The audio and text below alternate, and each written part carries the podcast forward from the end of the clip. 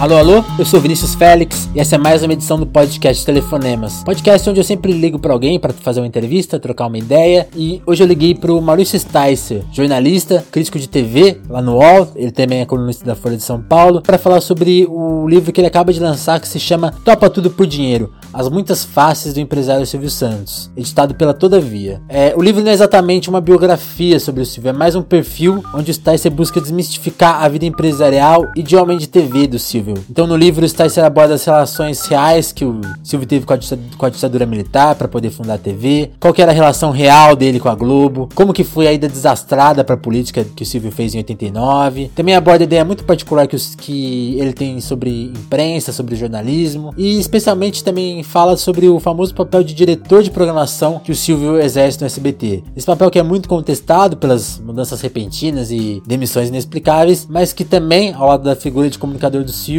talvez seja responsável pelos seus momentos mais inspirados e acertados. Além disso, eu aproveito Sticer, a presença do Sticer aqui para falar sobre jornalismo de TV, sobre como é escrever um blog para uma audiência enorme lá no UOL, entre outras coisas. É, e antes da entrevista, eu queria agradecer o pessoal da Todavia, que editou o livro do Sticer e que atendeu o meu pedido e me mandou uma edição do livro para poder preparar a entrevista. Eu sempre quero trazer autores aqui no podcast e quando as editoras não fazem essa ponte, é muito complicado, porque adquirir todos os livros que eu quero trazer aqui, ficaria uma fortuna. Então eu agradeço a Todavia por entender que o podcast é um veículo como os outros. É, mesmo que a gente seja um podcast iniciante, é um veículo que merece ser tratado como o resto da imprensa. Então é, preciso agradecer mesmo por eles terem enviado o livro e terem permitido que eu conseguisse pautar melhor essa entrevista com o Sticer. Muito obrigado mesmo. E acho bom fazer esse agradecimento público também para vocês entenderem como é criar um veículo novo. E uma das barreiras para fazer o podcast é conseguir convidados legais. Então é muito importante quando as pessoas começam a entender o que a gente está fazendo aqui. Isso é muito legal mesmo. Ficou muito longo a introdução, eu peço desculpas. Vocês sabem que eu gosto de fazer as introduções mais curtas, mas às vezes é inevitável falar um pouquinho mais. Você, é, você encontra telefonemas em todas as plataformas que tocam podcasts, que tocam podcasts. Escolha a escolha da sua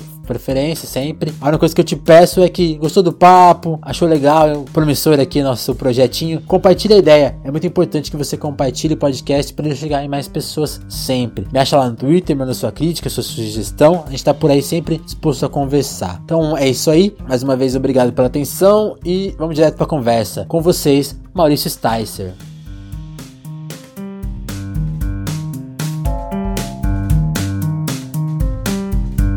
Vamos começar de um falando um pouco de, de assistir TV. Porque lendo o livro, Legal. é irresistível você, sei lá, ir pro YouTube e procurar cenas do Silvio Santos. Eu, por exemplo, comecei a ler e falei, deixa eu voltar naquela entrevista dele de 87, quando ele fica falando lá da vida dele, assim, com, com os jurados, assim. Eu queria saber qual, que é, é qual que é o seu momento de nostalgia, maior nostalgia que você, que você fala assim, que você assiste no YouTube, assim, você pega para assistir às vezes. Cara, eu, nem, eu não tenho tanto, não, mas, mas fazendo esse livro, hum. eu fiz exatamente isso que você tá falando. Eu toda hora eu ia pro YouTube, procurava coisas do Silvio, pra ver mesmo, uhum. sabe? Sabe? Porque às vezes eu tinha uma referência, alguém falava assim, ah, pô, tem aquilo que ele falou na, na situação tal. Aí você vai lá e tem muita coisa realmente documentada do YouTube, é, é muito legal de rever, né, uhum. antigo. Agora, eu não, eu não sou realmente nostálgico nesse sentido de ficar buscando, não, eu uso pouco. Entendi. Mas é realmente é muito prazeroso, né, quer dizer, é uma pena que só tenha dos anos 80 para cá, né, assim, coisas mais antigas que isso é muito difícil de achar, né. É verdade, inclusive,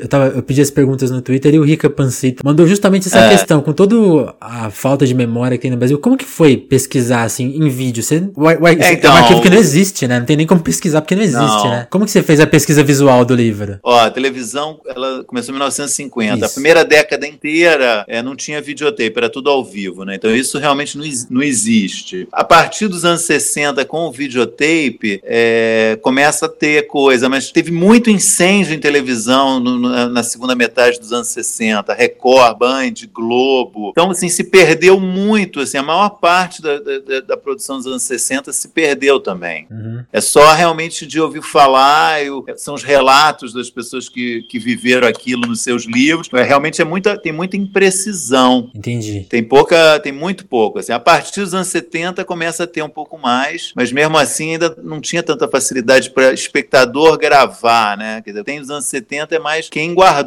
da própria Globo, alguma coisa, arquivos. Band, Record, né? E aí, a partir dos anos 80, vai um pouco pro, pro povão também, que começou a gravar, né? Exatamente. Entendi. Aí começa o videocassete, essas coisas, aí tem os arquivos pessoais, aí, aí realmente tem muita coisa, né? E você, você chegou a ir pesquisar essas coisas a fundo, de, de ir atrás de arquivo pessoal, ou foi mais online mesmo? Não, fiquei mais online, Entendi. assim, mais coisas. Tem, na verdade é isso, mais assim, cenas, né? Um outro detalhe que eu queria ver, algumas coisas que eu não conhecia, que eu descobri também. Às vezes dava um Google hum. e aí aparecia, sabe? Uma coisa que eu não conhecia do Silvio falando, por exemplo. É, eu me lembro uma coisa que eu achei que eu não. Eu, eu, Você não tinha visto. É, que não, ninguém tinha falado, assim. Eu estava pesquisando sobre a questão dele é, em relação ao judaísmo, que uhum. é uma coisa que é um assunto que eu acho legal. E eu tinha já visto algumas coisas que ele falou e tal, mas aí uma hora eu não lembro que eu dei o Google, não sei que palavras eu botei, que palavras apareceu mágicas. ele num. É, eu acertei que apareceu ele num, é, num negócio do, né, do Teleton, uhum. num antigo, pedindo doações para o Teleton, em que ele fez um paralelo com o, o Yom Kippur, né, que é o dia do perdão judaico. Era um negócio maravilhoso, sensacional a, a lógica dele, de como, por que, que se deve ajudar, que Deus vai te beneficiar, vai te dar mais dias de vida se você ajudar. Eu ele fez uma salada, mas que é sensacional. E um achado assim que ninguém nunca tinha, nunca tinha visto ninguém falar disso, sabe? Entendi. E achei lá no YouTube esse vídeo, por exemplo. Eu até eu reproduzo o trecho dessa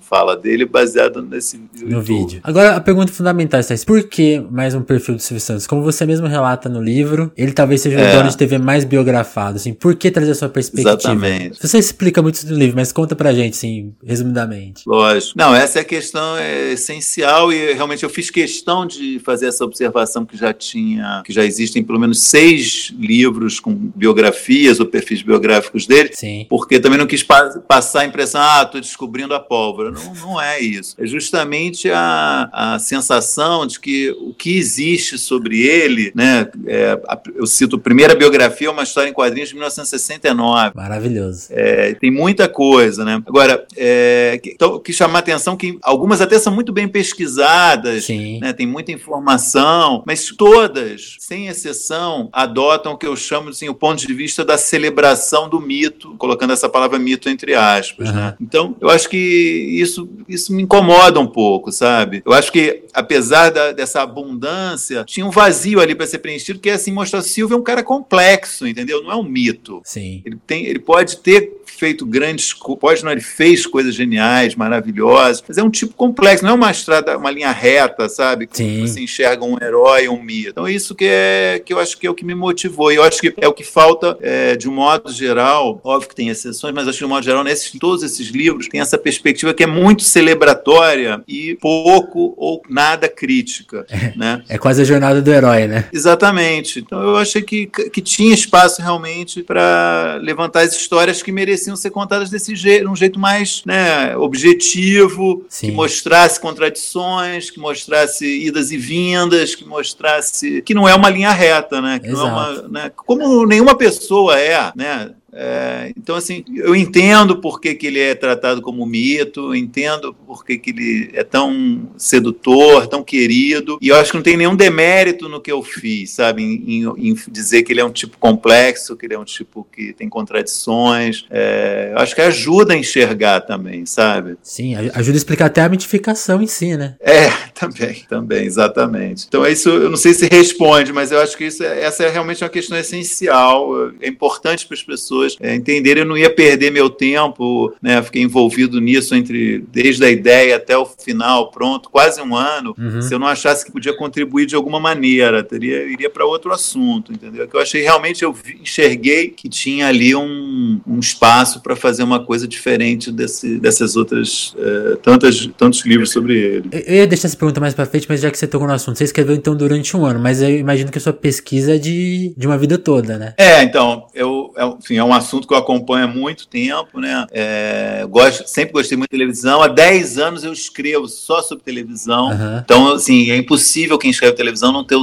não ter o Silvio num, como uma figura muito próxima no radar, né? Então, sempre tive essa curiosidade sobre ele. Sempre vi que tinha ali coisas mal contadas, histórias, né? Que, que você fala, pô, é, será que foi assim mesmo? Tá faltando e, uma parte aqui. Exatamente, exatamente. Mas a pesquisa mesmo, assim, então, aí eu já mais ou menos um ano comecei comecei a falar, falar pô, acho que vou fazer um livro, uhum. e, mas ficou claro para mim depois o que, que eu queria contar mesmo, e foram, digamos, eu diria que são seis meses de muita pesquisa, li muita coisa, e ficou claro para mim aí nesse período o que, que eu queria chamar a atenção, sabe? Porque, porque realmente eu não quis fazer uma biografia dele, não é isso, né? Eu acho todo respeito, pode, já, acho que já tem e acho que ainda vão existir.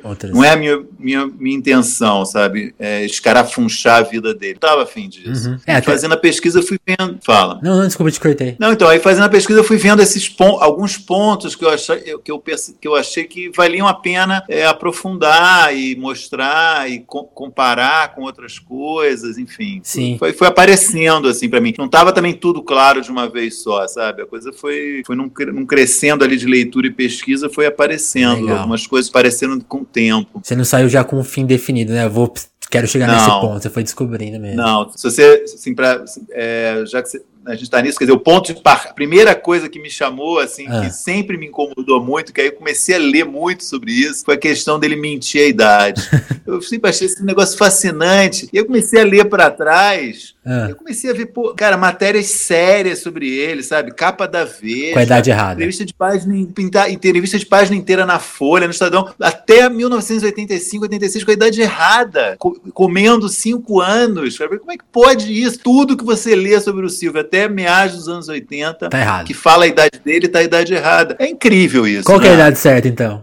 é, ele é nascido em 1930, né? E ele dizia para todo mundo, quando ele falava a idade, ele calculava como se ele tivesse nascido em 1935. Olha só. Ele roubava cinco anos. E até chega uma hora que você repara que alguns jornalistas começam a desconfiar que ele está mentindo. E até fala assim: ah, que diz ter tantos anos. Tem um, né, o jornalista faz essa ressalva. Mas não fala a idade verdadeira. É, é um negócio falei, pô, que coisa curiosa isso. E, enfim, isso foi, digamos, foi o um pequeno ponto assim de partida dessa questão de mistificação. Uhum. E eu, eu, eu acho, e aí lendo mais e vendo os livros, né, sobretudo os livros, os dois primeiros, que é essa a biografia da HQ, de História em Quadrinhos, e, e o livro, o primeiro livro do Arlindo uhum. Silva, que é a série de reportagens para a revista Cruzeiro, que é de 71 ou 2, ficou claro ali para mim que pelo menos esses dois autores, né, o Luquete, que fez a HQ, e o Arlindo, eles sabiam, sabe, Sim. que tinha alguma coisa ali e deixaram. O Silvio deve ter. O Arindo era muito próximo dele, né?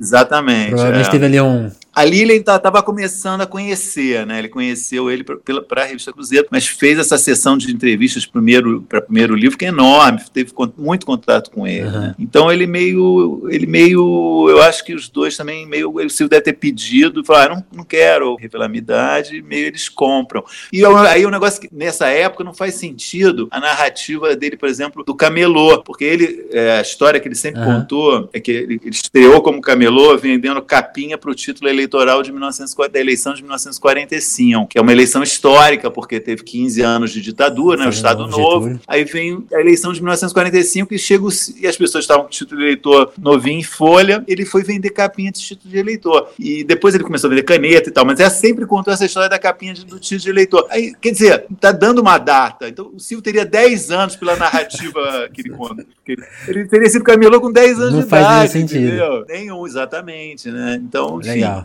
essa, esse, foi, esse foi o pontinho inicial da pesquisa. Indo, indo ponto a ponto em falas do próprio Silvio, dá pra achar muita mitificação dele próprio, né? Por exemplo, uma que você, uma que você acerta em cheio no livro é quando ele fala uma, uma frase famosa dele, assim, que eu não sei, eu não sei se ele chegou a repetir mais vezes, mas que ele fala, né? Fui dono de TV por acaso. E não tem talvez uma mentira exatamente, maior que essa, né? Exatamente, ele batalhou muito. Foram anos, isso, né? né? Eu, eu, exatamente. Isso eu acho que eu, isso eu, eu acho que é, talvez seja, uh, eu acho que é o que eu mais gosto hum. no livro é que resgatando tanta coisa que ele fala, você meio vai enxergando ele, Sim. sabe? Você vai meio vendo melhor a figura, contrastando as falas dele, né? Você colocando uma fala dele de hoje, uma de cinco anos atrás, uma de. Você vai colocando uma do lado da outra sobre o mesmo assunto, você vai entendendo melhor a figura, né? E fala sozinho, né? Então, até assim, eu lamento que ele não quis dar entrevista para o livro, mas eu digo que a voz dele é muito ouvida, Sim. né? Por isso, porque ao resgatar resgatar é, tantas coisas que ele já falou, você acaba entendendo melhor a figura, né? Ele, ele fala. Ele... Você começa a entender até as mentiras dele, talvez. Exatamente, exatamente. É, exatamente. Esse, esse eu acho que é uma das coisas que eu, que eu mais gostei do resultado final, é isso. Dá para ver isso, né? Se você Sim. lendo com um pouquinho de atenção, você, você vê. Por exemplo, isso, né? acho que o primeiro Silvio que fica exposto, que é, é talvez um dos lados mais raros dele, que assim, quem começa a ler o livro vai dar de cara com ele assim, o Silvio político, né? O Silvio que começou, que, que, que foi batalhar o primeiro dinheiro dele, você comenta, né? Uma história de 1958, né? Conta essa história. É, é então, ele, ele conta isso. Isso é, isso é contado é, mais ou menos nas, na, na, na, primeira biografia hum. dele, que é assim, ele, ele, ele tinha tal a caravana do Peru que fala, né? Que ele fazia shows, e, enfim, mas é, ele tinha dificuldade de transporte. Ele quis comprar um, na época, dizia, acho que era uma Aeroilis, né? E, e aí, de alguma maneira, ele se aproximou de dois políticos que estavam em época de campanha eleitoral e propôs fazer meio ser um fazer propaganda para esses políticos é, antes da eleição. Em troca, ele ganharia é, o valor para poder comprar essa, essa, essa Aeroíris que ele ia poder levar é, a, a trupe do Peru que fala, né? Então é um pouco isso. Ele foi é, na época acho que não era proibido isso, né? É, um artista fazer showmício, é, é na verdade é meio um show, pelo que eu entendo é meio um pouco showmício essas coisas, né? Ele, ele fazia uma animação para promover os, os candidatos, estava sendo ganho por isso. Até poucos anos, poucos anos atrás era ainda permitido. era permitido, né? Acho que ficou proibido, acho que há duas eleições, né? E a, não é mais E a melhor parte é que né? ele elegeu os dois caras. exatamente, exatamente. Sendo que um, que é o candidato deputado estadual, era partido integralista, Nossa. né? É, é, momentos, né? Isso, enfim. É.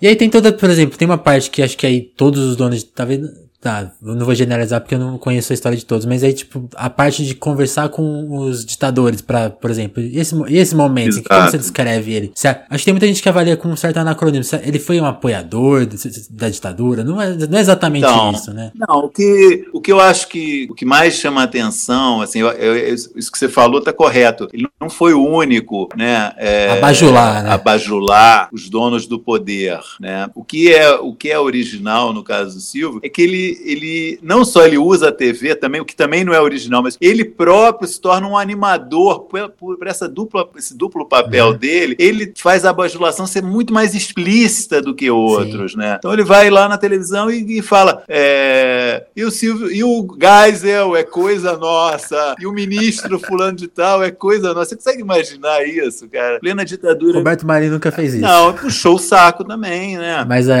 atrás das câmeras. Teve um programa que ele fez fez de. Do Figueiredo, né? Também, depois que o Silvio fez. O do, do, do, Roberto Marinho foi do Figueiredo, né? Que ele pergunte ao exatamente, presidente, coisa assim. Exatamente, exatamente. Logo na época que o Silvio fez a Semana do Presidente, ele. Na, na época que o Silvio, que o, que o Silvio fez a Semana do Presidente, o Roberto Marinho, por um período, fez uma coisa parecida, né? E, mas então ele não foi o único, realmente. Mas próprio Silvio, né? Mostrar, botar a cara dele na TV e fazer esse tipo de coisa, isso é muito original e acaba que chama mais atenção, Sim. né? É uma exposição maior maior que, nem, que nenhum outro dono de TV. Isso é muito, realmente, eu acho, uma originalidade do Silvio. Né? Cabe um juízo de valor, assim, olhando de hoje ou não? Pô, realmente ele tinha que fazer aquilo ali porque. Ah, eu, eu acho esquisito, uhum. Vinícius. Eu acho um pouco. É, bom, eu não sou dono de, de televisão, né? É difícil se colocar no lugar dele, mas é, é um, sei lá. É, eu não sei se cabe também julgar realmente, mas é que é estranho, né? Pra não ficar descontextualizado, por ah. que, que ele foi atrás de uma televisão? ele alugava, quer dizer, alugava os horários do, uhum.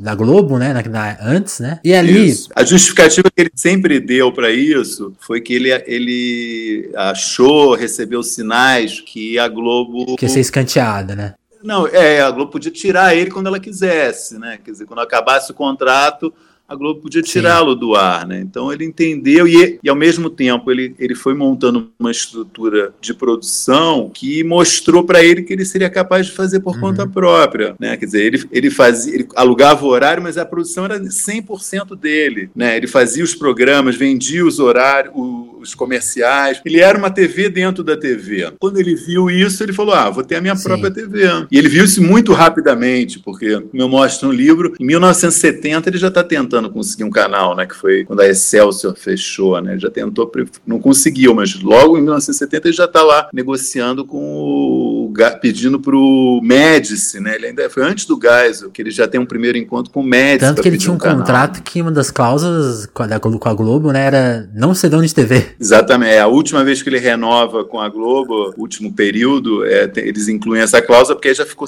já, já era público que ele queria ter ah. o próprio canal de TV. Que é uma coisa que tá outra desmitificação do livro que se ajuda a esclarecer que é a relação do dele com o Roberto Marinho com a Globo, que assim, eu fiquei lendo e fiquei pensando muito na história dos Beatles, dos Rolling Stones, que publicamente é uma rivalidade e internamente tem, tem momentos de amizade também, e de intriga, mas tipo, tem uma conversa ali, né, de ajuda. De ajuda, né? Ele, ele deu, ele dava empréstimos, né, sem a Conta essa história dos empréstimos, que é muito importante. É, isso é, isso é muito interessante, realmente. Né? Ele, ele tem uma relação muito boa o tempo todo com Roberto Marinho e com a Globo, assim, de um modo geral. Quando, quando o momento que isso fica mais explícito é justamente quando é, a Globo compra a TV Paulista, né, que é mais ou menos, acho que 1965, uhum. por aí, e ela começa a tomar, tomar as pernas do que, que como, como que estava a TV Paulista, eles eles encontram uma situação caótica, a TV estava mal administrada e a única coisa que funcionava e dava lucro era,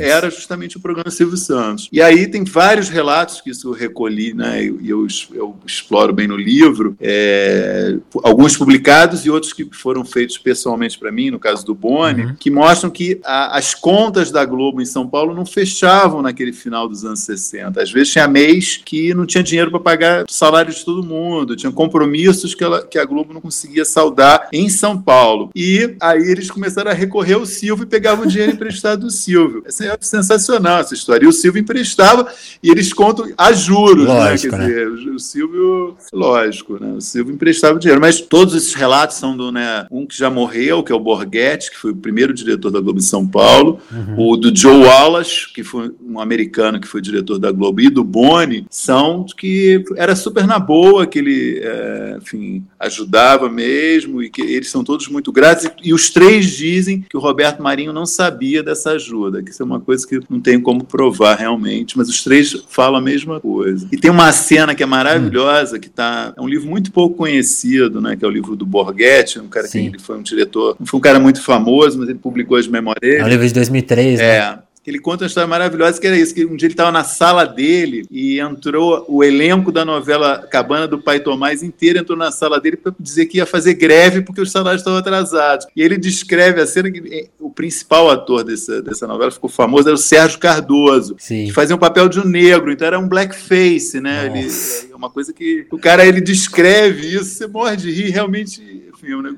A cena, esse elenco todo pedindo dinheiro emprestado, é, pedindo ameaçando fazer greve, e o Silvio que salvou, evitou a greve emprestando dinheiro. Sim, eles entram caracterizados, né? Ele é, como se fossem escravos, né? exatamente, né? Exatamente, exatamente. É uma puta cena. Tá, explica para mim assim, você acha que o Silvio ajudou tanto, porque ali naquela época não tinha esse conceito que a gente tem hoje das TVs, dos cinco canais, essa coisa unificada? É, é, é, muito conta disso, assim, era, era, mais uma coisa da época. Talvez ele não calculasse, ah, daqui a pouco isso vão ser só tais empresas e eu vou sempre sofrer para tomar o espaço dele. É, eu acho que tem uma gratidão, né, é, Vinícius? O fato uhum. de que ele começou a alugar horário desde cedo na Globo, né, e ele, ele isso ajudou a ele Entendi. ser quem ele, ele é, né, quer dizer, isso, ele se tornou líder de audiência, ficou muito famoso e acho que nunca foi, foi sempre bem tratado, né, então acho que tem uma coisa de. Ele não via como inimigo, né? Via como um concorrente, talvez, né? Mas num primeiro momento. Colega, né? Exatamente. Agora,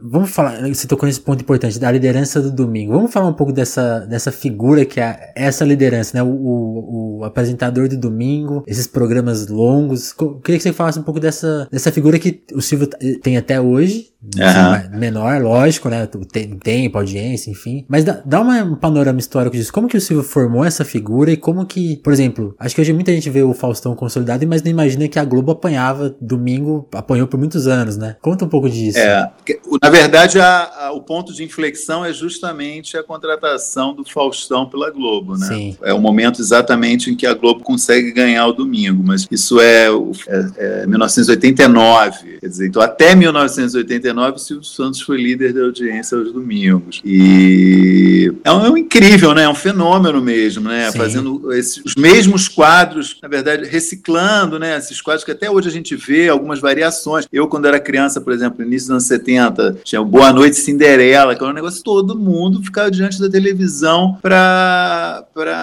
assistir que quadro era esse? Eu não conheço. Era um quadro assim que era sempre uma menininha, é, uma criança, e, e, respondia perguntas e tal, e ganhava prêmio, e a, a que ganhava era coroada, entendeu? era uma coisa assim, era incrível, assim. Tem, na, na, exposição que teve aqui em São Paulo no, no MIS, em 2017, eu acho, 16, recriaram o ambiente do Boa Noite Cinderela. Foi, um, foi uma coisa, uma emoção ver aquilo. Mas enfim, sempre quadros com esse apelo para com criança, coisa de dar prêmio, tempo, sempre a mesma coisa, essa ideia. Oito horas no ar. Exatamente, o que ele fazendo o que ele chama animador de auditório, né, animando as pessoas, concursos, disputas, calouros. É enfim, é um, ele achou ali uma chave, um jeito de falar com as pessoas. Sim não foi o primeiro a fazer isso, mas o jeito dele fazer isso sempre foi né, uma coisa muito especial e conquistou um público muito fiel. Ele fala uma coisa, no, eu coloco uma coisa que ele hum. fala ainda no final dos anos 60, antes de ter televisão, que eu acho muito interessante, que né, se não me engano é uma entrevista que ele dá para a revista Realidade, que ele fala assim, que ele, quando ele faz perguntas para o público, ele fala assim, eu tenho que fazer perguntas que todo mundo em casa saiba responder, porque se o cara erra uma ou duas, na terceira ele muda de canal. E isso até hoje ele faz assim, né? Dizer, eu nunca tinha reparado. As perguntas são sempre fáceis. e você fica muito feliz. Ele né? quer que as pessoas acertem, sabe? Se você assistir hoje, por exemplo, o, o quadro Bolsa Família, é, você vai ver isso. Ele, ele, mantém a mesma ideia que ele fala, uma coisa que ele fala em 1969, até hoje ele faz o mesmo isso. truque. Ele ajuda quem está lá do outro lado, sabe? Ele quer que a pessoa acerte, quer que a pessoa ganhe. Isso é muito sedutor, é muito interessante. Mas também mas me chama muita atenção essa coisa do formato, né? Como que a TV foi mudando. Por, por exemplo, eu lembro quando eu era criança de ver, quando ele comandava o domingo, já era num formato diferente. Assim, era uma sucessão de programas, todos apresentados por ele. É muito, uhum. curioso, é muito curioso, né? Como as coisas vão mudando. E no livro você fala, talvez, você aborda um pouco esse, esse tópico no, no, sentido, assim, que tem uma fala do Silvio que é assim, o produto dele, o produto dele é ele mesmo. É. A TV é o ve a, a TV é o veículo. Exatamente. Porém, porém, qual que é o porém atual? Com a TV perdendo protagonismo, não houve nenhuma migração, né, certeira, né? Exato, é, exatamente. Por isso passa um pouco a impressão de que está velho, né, eu acho, né? Tem um pouco Sim. essa passa, passa um pouco isso, né? Quer dizer, o, o, alcance é muito menor, né, em termos de números de audiência, ainda que seja muita gente, né? Hoje o programa deles, por exemplo, dá 10, 11, 12 pontos no Ibope, né? É muito menos do que 30 que ele dava, né, ou 40. Sim né, há, 30 anos atrás. Ainda que 10 pontos hoje no Ibope seja uma enormidade de gente que veja pelo Brasil inteiro, né, muita gente. Mas realmente diminuiu o alcance é, em números de audiência. Que avaliação você faz? Você acha que ele ficou mais exposto ao, ao, Quer dizer, é meio óbvio, mas ele ficou mais exposto ao tempo, né? Por exemplo, eu penso no vídeo do, do, daquele vídeo do Zé Celso com ele, que expõe, expõe um pouco esse lado empresarial dele, meio perverso, que a gente não, não conhece é, muito bem. É. Ou até Isso as falas meio preconceituosas. Você acha? O que, que você acha disso? É, o, o negócio do excesso, na verdade, eu nem entrei né, no livro, não explorei, mas é, é então, eu, eu, acho assim, o Silvio, ele, ele, ele reproduz ainda hoje um modelo de fazer televisão que é antigo, né, e um tempo uhum. que é, tinham outros é, valores e outras é, crenças, então, quer dizer, o machismo era visto de uma outra maneira, né, os preconceitos eram vistos de outras maneiras que hoje, que hoje são inaceitáveis, né, ele é, não, não, não, parece é, interessado em, se adaptar, em, em, agradar a essa demanda por um apresentador mais é, menos preconceituoso, né, mais, mais é, tolerante e tal. Eu entendo isso, né? Imagino se eu tivesse 88 anos e ainda estivesse fazendo a mesma coisa que eu faço hoje, se eu ia estar com essa disposição, né? Então, uhum. de certa maneira, é um pouco cruel cobrar isso dele. Por outro lado, ele está lá entrando todo dia na casa, das, uma vez semana na casa das pessoas. Então é justo também que se reclame dele, né? Se reclame, né? É, e é justo que, que, e é compreensível se a audiência diminui também em função disso, né? Então, enfim, é, um, é uma situação, eu acho que é única, né? Muito, não tem ninguém parecido com o Silvio, né? É Alguém é muito... nessa idade que ele está, continuar Sim. ativo, fazendo o que ele faz. É um personagem muito particular mesmo, né? E você acha que conta muito, assim, por exemplo, a gente vê a Globo brigando para se conectar, né? Tem, tem aplicativos e tal. Você acha que isso conta muita história, assim, de, por exemplo, ele tá lá no, naquele prédio fazendo a mesma. Você mencionou a mesma coisa tanto tempo. Você acha que tem um. Você, você chega até a sugerir isso no livro. Talvez a empresa não sobreviva aí, sem ele, né? Porque eu acho. uma lógica. É, uma eu, lógica que não. Eu acho estranho. Superada, né? assim. né? Eu, assim, eu acho que tem assim, um, ele, ele, ele, se beneficia, de certa forma, de um certo atraso que ainda tá, que o Brasil ainda vive em relação à revolução digital. Né? Quer dizer, uhum. o acesso às pessoas à banda larga ainda não é disseminado como deveria, como é em outros países. Né? Então, eu acho que esse modelo de TV aberta no Brasil ainda vai durar mais tempo do que em outros lugares. Isso beneficia emissoras que não estão investindo tanto assim nessa, nessa mudança. Então, acho que eles estão um pouco acomodados em função, acho, disso, desse atraso tecnológico do país e no atraso econômico Sim. também, né? Vamos falar de alguns pontos específicos, assim, mais, mais brevemente também, pra gente dar conta de falar de quase tudo, assim. Por exemplo, Fala. uma vez ele ouviu, ele ouviu do Manuel de Nóbrega, nunca se meta em política. Uhum. Lá nos anos, no, em 89 ele tem a história dele ter corrido corrida à presidência. Você, você aborda isso brevemente no livro, né? O que que rolou ali? Tem uma, tem uma análise do OCM que é ótima sobre esse momento, né? É, uma, é uma, um, o Josias de Souza, que eu acho que cita esse trecho, né, o ACM. Cara, eu acho que é, um, é, um, é o maior erro que o Silvio cometeu na vida dele, foi essa disputa presidencial em 1989, né? Eu acho que foi é, irresponsável da parte dele, acho que ele não, não se deu conta em, em aonde ele estava se metendo, né? Eu lembro que essa eleição foi a primeira eleição presidencial é, direto, com voto né, direto desde 1960, né, em 29 anos que não tinha uma eleição. Aí o Silvio surge faltando menos de um mês para a eleição. Você imagina hoje, né? A gente está gravando esse podcast, é dia, hoje é dia 13, 14? 13 de setembro. 13 de setembro, a eleição é dia 8 de outubro. Imagina se hoje aparece, vamos dar um, hipoteticamente, Luciano Huck hoje declara que vai ser candidato à presidência, ou sei lá, o Faustão declara que vai ser candidato à presidência. Eleita, né? Mas é uma loucura, né? Você pensar em. Assim, é, um, é um certo desprezo em relação a todo o processo eleitoral, a, ao interesse das pessoas, ao envolvimento que está todo mundo tendo com aquela eleição. E pior, é, como ele não consegue se candidatar pelo, na época era o PFL, né, que hoje é o DEM, é, que é rejeita, uhum. não funciona, ele vai e, e, se candidata por um partido minúsculo, PMP, que não tinha representação nenhuma, quer dizer, realmente é uma legenda de aluguel para o negócio. Eu acho que é meio um, um, é um certo desrespeito ao próprio sistema né, que, que a gente estava vivendo. Não que a gente vivesse num, num, país incrível, um sistema político maravilhoso e tal, mas. Estava em construção, né? Exatamente, estava em construção dizer... e estava sendo construído de uma certa forma é, legalmente, democraticamente, né? Uhum. Tinha poucos anos, tinha acabado a ditadura. Então, eu acho que ele não pensou muito nas consequências do que ele estava fazendo, né? E, e aí tem um agravante que ele não consegue colocar o nome dele na cédula eleitoral, porque foi tão em cima da hora. E aí tem o, esse papelão ridículo que ele aparece na televisão durante alguns dias, né, que ele aparece na campanha eleitoral, dizendo, mostrando a cédula eleitoral que vai aparecer o nome do outro cara, que era o Correia, falando 26 é o Correia, mas,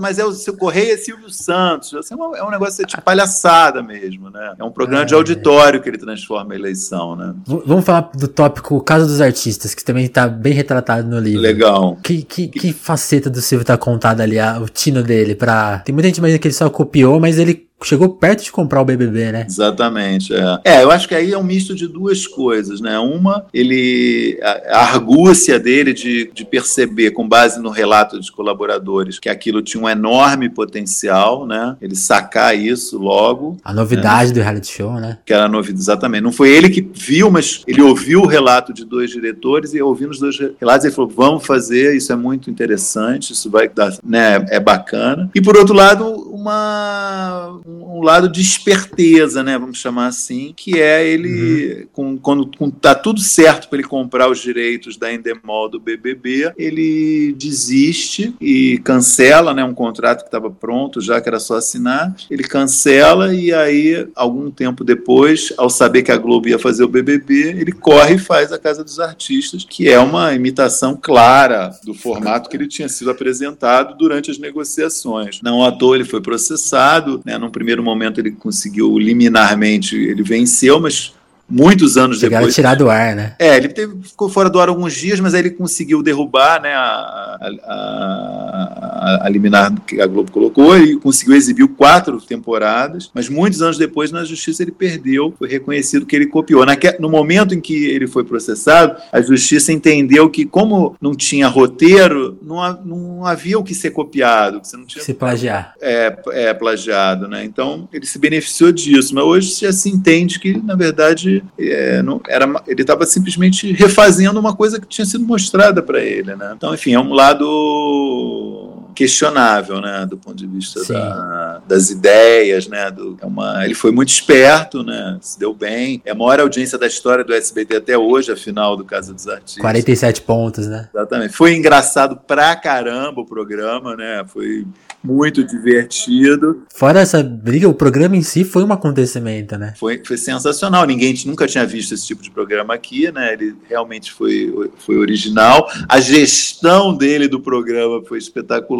porque aí ele subverteu, né? ele subverteu as regras totalmente, ele se tornou mesmo. Ele era realmente o Big Brother, decidia quem ia, quem saía, trazia de volta, né? O episódio do Frota, que é genial. Mano, isso é brilhante. Enfim, é, então realmente é uma, se tornou uma referência ele tem muito orgulho disso, né, do, do sucesso que foi o caso dos artistas. Tanto que eu, eu, cito no livro, uma das poucas coisas que ele, que ele pediu na exposição sobre a vida dele no MIS foi que tivesse uma lembrança ao caso dos artistas. Caso dos ah, artistas, ah, Bozo e Chaves. São três coisas que ele, as três coisas que ele pediu só, que ele queria que fossem lembrados. Que são três orgulhos que ele tem, é, justificadamente, né, que ele fez pelo. SBT. Aí eu queria falar de um aspecto que é cortando um pouco os, os tópicos que eu queria tocar, mas é, -huh. um aspecto que, que é inerente ao livro, assim, que é contar a história da TV. Na, na, no, nesse caso da, da Casa dos Artistas, você tá relatando ali um momento que era assim, esse início das compras de formatos Isso, estrangeiros, né? Exatamente. Que o Silvio, o Silvio vem exatamente numa época criativa da TV e vive esse primeiro momento de, de impor, se importar tudo. Exatamente. Outro momento que tá no livro de, que acho que, não sei se alguém, se as pessoas têm saudades ou, ou se lembram, mas dos absurdos que assistia na TV, né? Você, te, você, fala, você fala dos programas jornalísticos do SBT, tipo aqui agora, que transmitia um suicídio. Ou até as coisas do Ratinho. Queria que você contasse um pouco disso, assim. Como que o Silvio lidava com, essas, com essa leitura de se fazer TV? É, então, eu, eu, são acho duas coisas diferentes que você abordou, né? É, hum. Uma que eu distingo é a questão do jornalismo, né? É, a outra é o que eu chamaria de que eu, é um capítulo que eu chamo Silvio brincando de televisão, né? SBT, né? Que é o Silvio como diretor de programação né? do, do SBT. Em relação ao jornalismo, eu, eu acho que tem um problema que é, assim, de um modo geral, o Silvio não dá, nunca deu o devido valor ou poucas vezes deu o devido valor ao jornalismo do SBT. Ele nunca, Sim. poucas vezes ele achou que aquilo era uma coisa importante importante. E o, um breve período que foi justamente entre 1988 e 1998, mais ou menos, foi um período que ele investiu, que é o período que ele contrata o Boris Casoy, né, para dirigir o TJ Brasil, cria esse jornal e criou depois o telejornal do final da noite, tinha ali com a Lilian Vitfib, e cria o Aqui Agora. O Aqui Agora, embora seja um programa muito polêmico, né, é, que teve esse, assim, acabou acabou exibindo essa cena que você falou de suicídio, que é um ponto, pior momento da história do programa, fez muita coisa errada, apelou para sensacionalismo. Foi, ao mesmo tempo, é uma experiência de jornalismo popular muito interessante, que eu não desprezo. Você chegou a acompanhar uma gravação, né? Exato, exatamente. Na época, todo mundo ficou fascinado com o programa. Eu trabalhava na Folha e, hum. e aí procurei, eles me deixaram acompanhar uma equipe de reportagem do programa. Então, passei um dia com eles. E era realmente uma, uma experiência interessante embora, como o próprio diretor do programa conta no livro, reconhece, cometeu erros, mas eu não colocaria isso na conta de, assim, de coisas erradas do SBT, sabe? Entendi. É, ou coisas exóticas do SBT. Eu considero uma experiência válida, ainda que irregular e né, que tenha cometido deslizes de fato, mas tinha na essência essa, essa tentativa de, é, de dar informação, trazer informação mesmo, só que contado de um jeito popular, como se fosse um, um jornal Notícias Populares na televisão. Né? Na televisão. Então, isso eu acho que tem um, tem um lado positivo. A outra é realmente maluquices que ele né, fez é, acreditando que estaria fazendo melhor para o SBT, né, sei lá, é, mudando o horário de programas 20 vezes, né, é, contratando e demitindo gente. E isso é Esse é um ponto que que você não conseguiu, talvez, talvez, talvez até porque seja impossível, mas tem sugestões de, do que motiva ele, tipo, não, não sugerir é, questão de vaidade, mas não fica preciso, né? Não. É, eu acho que tem uma coisa que ele, ele sempre se orgulhou muito da intuição dele, né? Ele fala isso muito, parece, fala muitas vezes que ele acreditava, né? Que ele sempre acreditou na intuição dele e achava que, que enfim, é, muita confiança no taco dele, né? Uhum. E nesse, só que ele tinha sempre teve profissionais contratados para fazer isso isso. E ele, passava por sempre passou por cima, né? Sempre imagino que trabalhar no SBT em cargos de direção não deve ser nada fácil. É, é, e é uma coisa diferente de, do que se ouve relatos de outras emissoras, realmente. Uhum. Que o dono não dá tanto palpite assim quanto o Silvio sempre deu na programação, né? É uma marca dele. Essa dificuldade eu acho que fica muito bem registrada no caso do, do Alberto Vilas, que é um registro assim, até, até, até mais longo do livro que você destrincha assim, toda a trajetória dele, conta muito, né?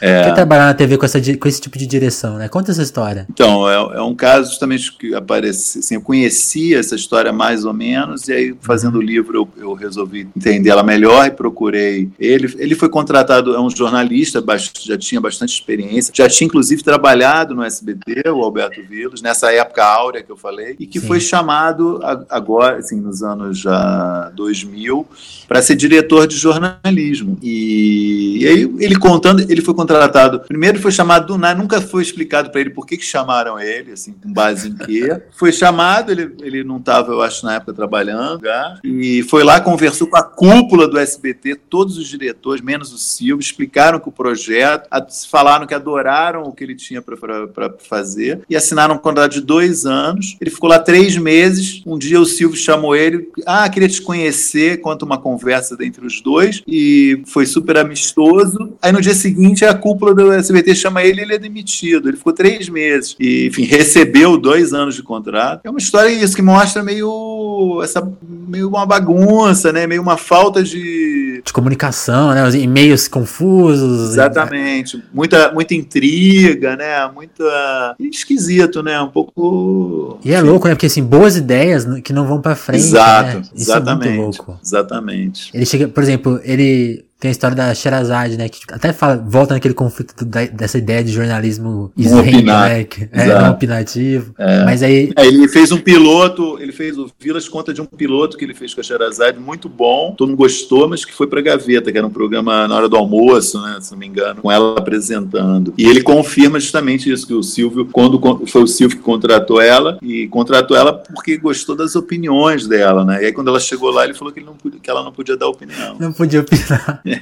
É muito.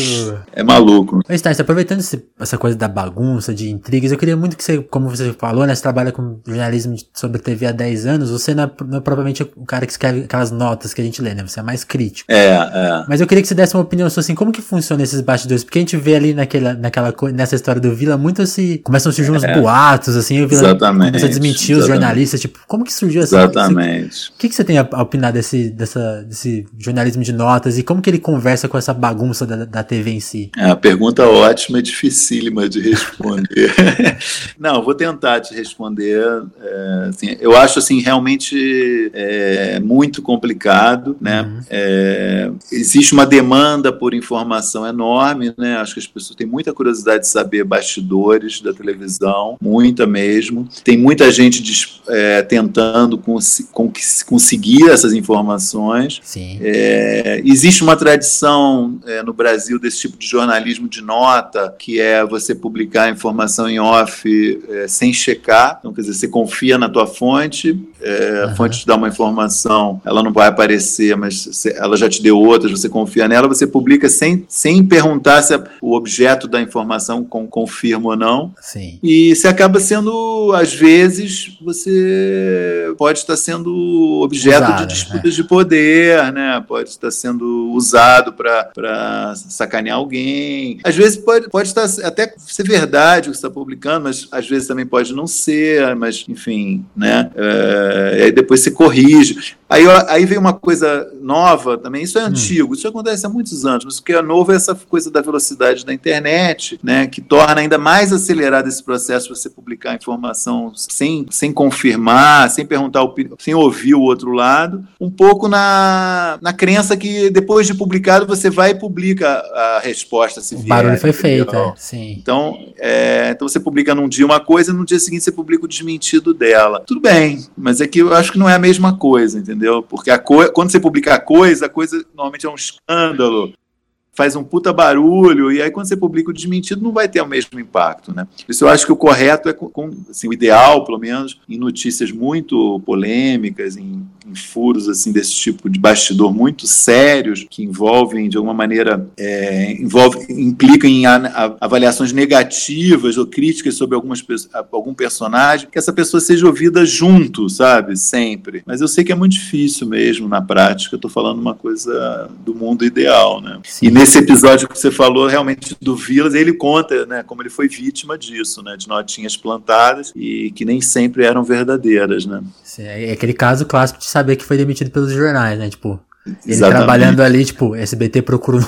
Exatamente. Então, ele, ele é o que foi demitido notinha, numa notinha de jornal. Continua falando de jornalismo, tá? Como que você tá vendo o seu trabalho hoje, assim? Você, quando você começou no UOL, eu queria que você, você falou da, da questão da velocidade. Quando que você começou no UOL e como, e como que você foi vendo, assim, a, as mudanças de escrever um blog? Porque eu tava lendo o livro do Juca Kifuri, e aí eu, eu, fico pensando assim, vocês, você, o Juca, todos esses caras que são mais, tem, conseguem criar uma assinatura no jornalismo, eu sempre tive o ponto de vista como leitor e como jornalista jornalista iniciante, novato, assim, tipo, de uma, de uma certa segurança, tipo, ah, vocês conhecem, você de conhecer o público. E aí eu tava lendo o livro do Ju que eu fiquei muito surpreso quando ele falou da. de quando ele começou a fazer blog, de como ele lidava com aquela com a repercussão das coisas, como ele ficou uhum. motivado a escrever mais e mais. Você passou por isso escrevendo blog? Como que foi essa experiência? Passei. É, eu, eu comecei a escrever é, internet em 2008, é, uhum. é, meados, metade, meio do ano de 2008 no IG. Fiquei um ano e meio e, e fui pro UOL em janeiro de 2010. E eu fui pro IG para ser repórter. E uhum. repórter especial, foi um investimento deles contrataram um jornalista mais experiente, tinham contratado alguns meses antes o Ricardo Couto, tavam, tinha uma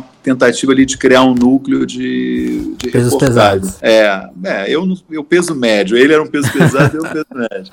E aí, ao mesmo tempo, eles falaram, eu falei esse negócio de blog, eles falaram, ah, você quer fazer um blog? Aí me deram Mas um aí... blog de brinde. Não era a minha função principal o blog, eu nunca Entendi. tinha feito blog. E eu comecei a fazer aquilo, fiquei fascinado com o blog. Eu fazia, continuei fazendo as reportagens nesse um ano e meio, fiz muita coisa legal, mas fiquei cuidando de um blog, escrevia de tudo. Então, às vezes eu vi uma coisa na rua, eu escrevia escrevia. Eu via um filme, eu escrevia. Eu li um livro, eu escrevia. Comecei a fazer making off das matérias. Então eu publicava uma, uma reportagem e para o blog eu contava algum bastidor da reportagem. E escrevia também sobre televisão. E quando eu escrevia Legal. sobre televisão, vinha uma enxurrada de comentários. Gente. E aí foi. Então foi, eu, foi, eu aprendi ali fazendo. Esse, realmente foi um susto no início. Mas quando eu cheguei no UOL, eu já estava um pouco vacinado dessa, desse, dessa coisa. Então, eu tava, já tinha passado, do, já já estava alfabetizado, sabe? Uhum. De internet. Eu acho que eu sempre lidei muito bem assim com isso. É, eu sempre é, teve muita, muita entre aspas violência, né, do ponto de vista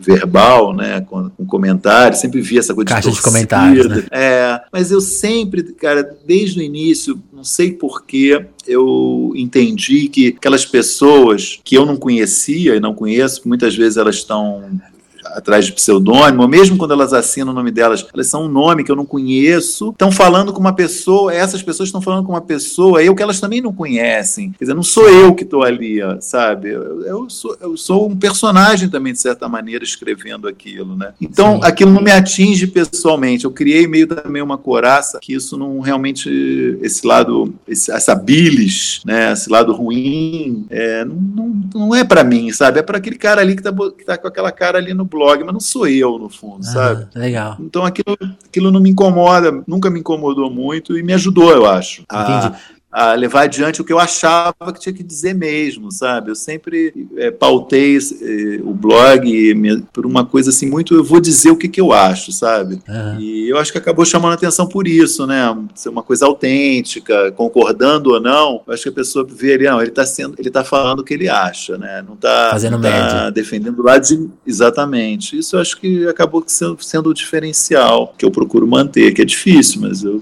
é o que eu tento fazer.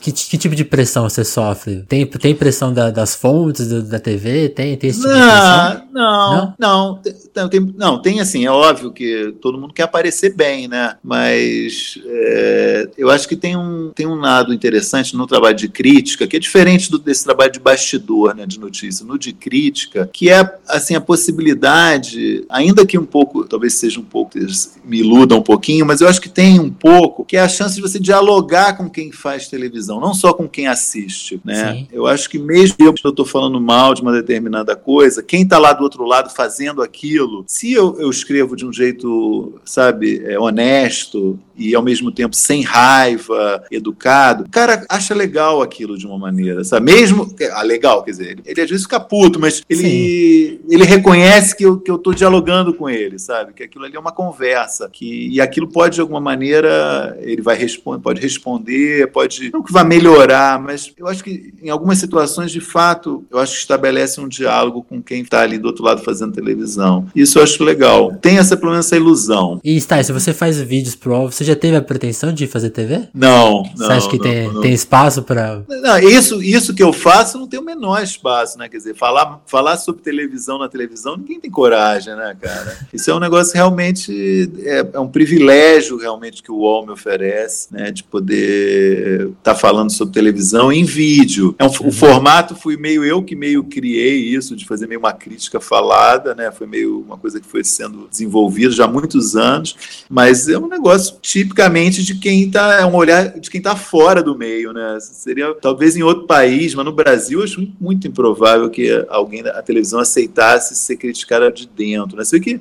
não tem ombudsman, nenhuma emissora, não tem espírito crítico público muito Abraço. falta. É. Pra encerrar, vamos lá. Tem essa coisa da sua rotina aí pesada, você tem planos de, de, outros livros, escrever mais sobre TV. Tem, tem isso em vista? Escrever outros livros? É isso. Tenho, eu, assim, eu, eu, eu tenho. Eu sei que é, não dá para viver disso, né? Mas é, eu acho que tem, tem muito assunto legal de televisão para aprofundar. Eu acho que para sair desse, dessa coisa rápida, né? Que é da, da, da internet da, e da mídia impressa e tratar a televisão como uma coisa séria, como uma, uma coisa importante que ela é na, na, na cultura brasileira, sabe? Acho que existe muito preconceito, né? A televisão sempre foi vista como uma coisa menor de fato tem características, é, né, tá muito ligado ao entretenimento, é uma coisa realmente tem um nível mais é, é, muito popular e às vezes não é tão denso e profundo quanto outras formas de entretenimento de arte, mas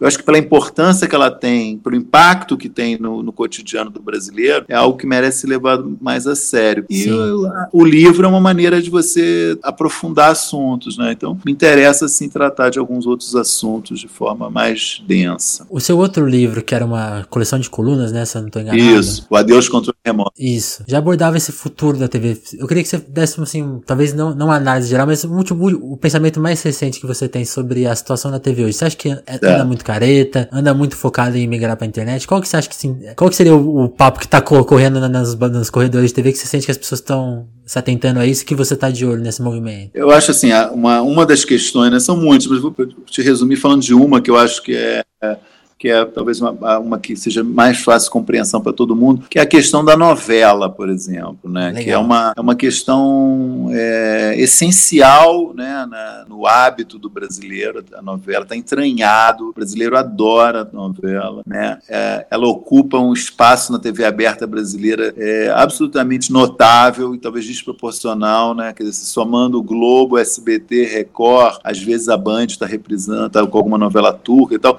Você tem às vezes 12, 13 novelas diárias na televisão, né? Então, isso é, um, é uma, uma coisa muito importante. Por outro lado, é um tipo de entretenimento, é, de certa forma, é, ultrapassado se você tá, se acostuma a assistir séries. Uhum. Que é uma coisa que eu costumo dizer. Se você assiste uma boa série de 13 ou de 20 episódios, é difícil você voltar para a novela. Né? Ela te satisfaz de um nível, de um jeito que a novela não satisfaz. Né? Uma, uma boa série de 13 20, a 20 episódios. Então eu acho assim, à medida que aumenta a exposição do brasileiro a boas séries, a situação da novela fica mais complicada. Sim. E vai exigir que ou ela se re renove muito, fique mais curta, ou melhore muito, ou vai facilitar, se ela não melhorar, vai acabar facilitando a fuga, entre aspas, do espectador para esse mundo onde já são exibidas boas séries. É uma coisa eu acho a se acompanhar hoje é isso, assim, é Sim. ver para onde vai essa, essa, esse duelo, entre aspas, entre novelas Sim. e séries. Você acha que talvez, assim, falando a, long, a longuíssimo prazo, talvez tenha um baque de audiência que seja fatal para as novelas, né? Eu acho. Eu acho que a médio prazo, nem a longuíssimo, não. Eu acho que a médio prazo. Faz agora. Eu acho, eu acho hoje, por exemplo, eu vejo a Globo, ela luta para manter uma média de audiência. Ela já não luta mais para aumentar. Ela luta para manter o que ela tem. Sobreviver. É, não é sobreviver porque são índices altos, né? Ainda são uhum. altos, mas ela não tem, eu acho, mais essa ambição de aumentar. Ela quer garantir ali os territórios já conquistados conquistados, né? Mas ela tem perfeita noção de que essa migração está acontecendo, né? Última pergunta é a pergunta que mandaram aqui no Twitter. Fala. Você vai, talvez você adivinhe de quem que é só pelo, pelo que eu vou, vou falar. É. Eu, eu, já fiz uma, né, que o Rica fez, e a outra é essa aqui, ó. Quero saber em qual ex-BBB ele votaria caso se candidatasse a algum cargo público. Não só ele quer saber qual é qual ex-BBB você votaria caso se candidatasse a algum cargo público. E tem que dar três bons motivos. Eu não vou falar de quem é, eu, eu desconfio de quem seja, mas eu não vou, eu não vou responder. Você não quer chutar? Quem é o autor da pergunta? É. Não, não vou chutar, não. Não, porque pode, se eu errar, pode magoar os outros, né? Eu não vou. Mas eu, eu imagino. É, quem, deixa eu pensar aqui.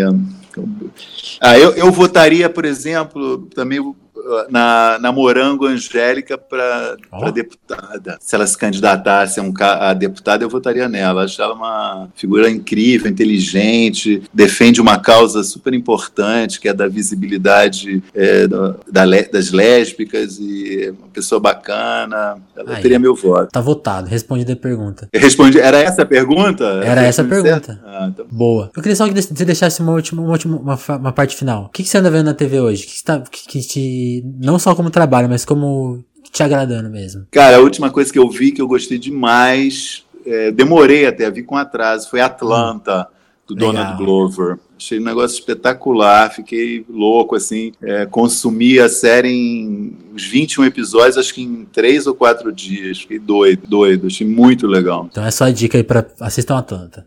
é muito bom Atlanta, eu recomendo. Legal, Stais. Queria te agradecer pelo papo, parabéns pelo livro. Pô, obrigado por, pela sua. Eu li correndo, agora quero ler com atenção depois. Ah, mas acho que você já leu bem, assim. Suas perguntas foram de quem leu, se informou bem, foi muito legal, gostei muito. Então é isso, quero te agradecer, valeu, Stats, bom lançamento do livro, né? Que dia que é o lançamento? É dia 19, quarta-feira, aqui em São Paulo, na Livraria da Vila, na Fradique Coutinho. Valeu, Stats, obrigado, bom, bom trabalho aí, valeu mesmo. Valeu, um abraço.